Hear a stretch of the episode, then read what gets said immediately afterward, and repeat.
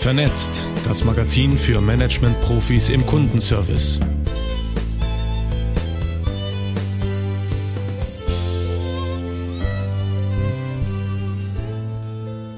Hafners Kolumne. Frau Pufvogels Maschine lernt.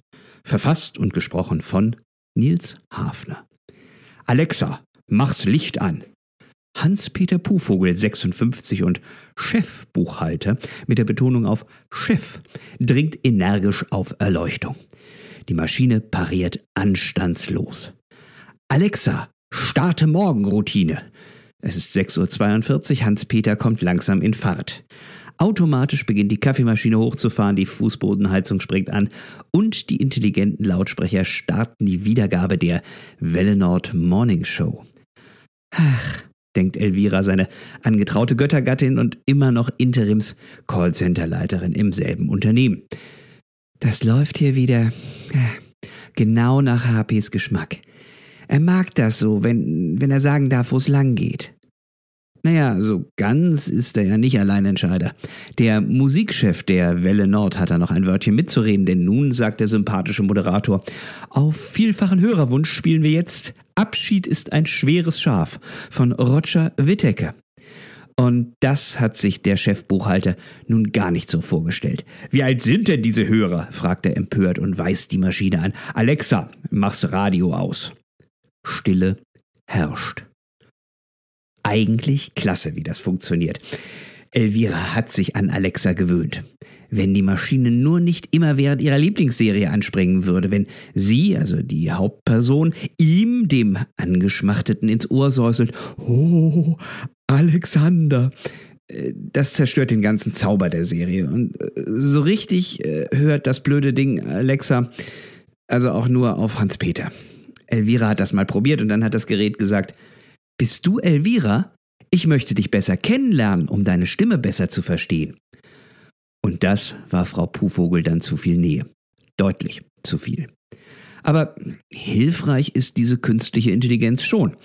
Beispielsweise im Callcenter Elviras immer noch Arbeitsplatz während der Pandemie. Ruft ein Kunde an, wird er anhand seiner Rufnummer voridentifiziert.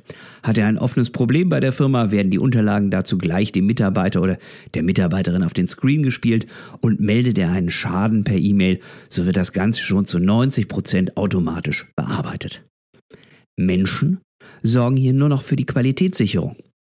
So richtig genial wird das aber bei Coaching der Kolleginnen und Kollegen.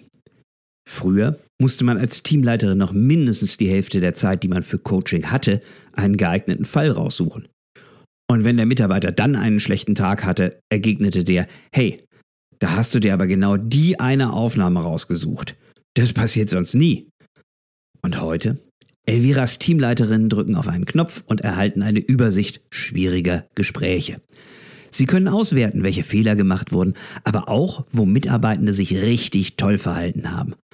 Äh, es geht ja darum, anhand von typischen Beispielen im Coaching zu lernen. Und da hilft die Maschine enorm. Apropos Lernen. Woher weiß denn die Maschine so etwas? Wann ein Mitarbeiter einer Kundin ins Wort gefallen ist oder äh, wie man sowas anhand der Stereoaufzeichnung erkennt. Oder ganz simpel, dass die Welle Nord ein Radiosender ist. AI hatte ihr Chef K. Müller auf diese Frage geantwortet. Der ist zwar ganz schön schlau, hat sogar ein MBA, betrachtet das wohl aber als Herrschaftswissen. Denn das mit AI, künstliche Intelligenz gemeint, ja, das war Frau Pufvogel auch schon klar. Nur, wie funktioniert sowas? Naja, hatte ihr ein junger Trainee im Callcenter erklärt. Das hat jemand der Maschine beigebracht. Im Idealfall sogar die Maschine selber, die aus Daten Zusammenhänge darstellt und dadurch lernt. Machine Learning quasi. Und je länger das System lernt, desto präziser werden seine Schätzungen. Wenn Hans-Peter also jeden Morgen die Welle Nord hört, ist die Wahrscheinlichkeit, dass mit Spielwelle Nord eben dieser Radiosender gemeint ist, sehr hoch. Und die gleiche Idee wendet man halt auf die Analyse von Telefongesprächen im Callcenter an, die man aufgezeichnet hat. Wäre das nicht viel cleverer, wenn wir den Kollegen am Telefon das gleich anzeigen? Jedes Mal, wenn der, also aus Sicht des Systems so einen Fehler macht? Oder, oder wenn der Kunde langsam sauer wird? Nicht ganz, so der Experte der Firma 5, den Frau Pufvogel darauf angesprochen hatte. Vielleicht kann der Kollege in der Situation ja gar nicht damit umgehen und es macht ihn nur unsicherer. Das sieht auch Frau Puhvogel ein. Wenn uns eine wie auch immer geartete künstliche Intelligenz schon beim Reflektieren hilft, muss man das ja auch genau dann nutzen, wenn der Mensch zur Reflexion bereit ist und Zeit hat. Und ganz wichtig auch verstehen kann, wie solche Ergebnisse zustande kommen und das nicht per se spooky finden. Naja, dieses Problem, so findet Frau Puhvogel, hat hier Hans-Peter nicht.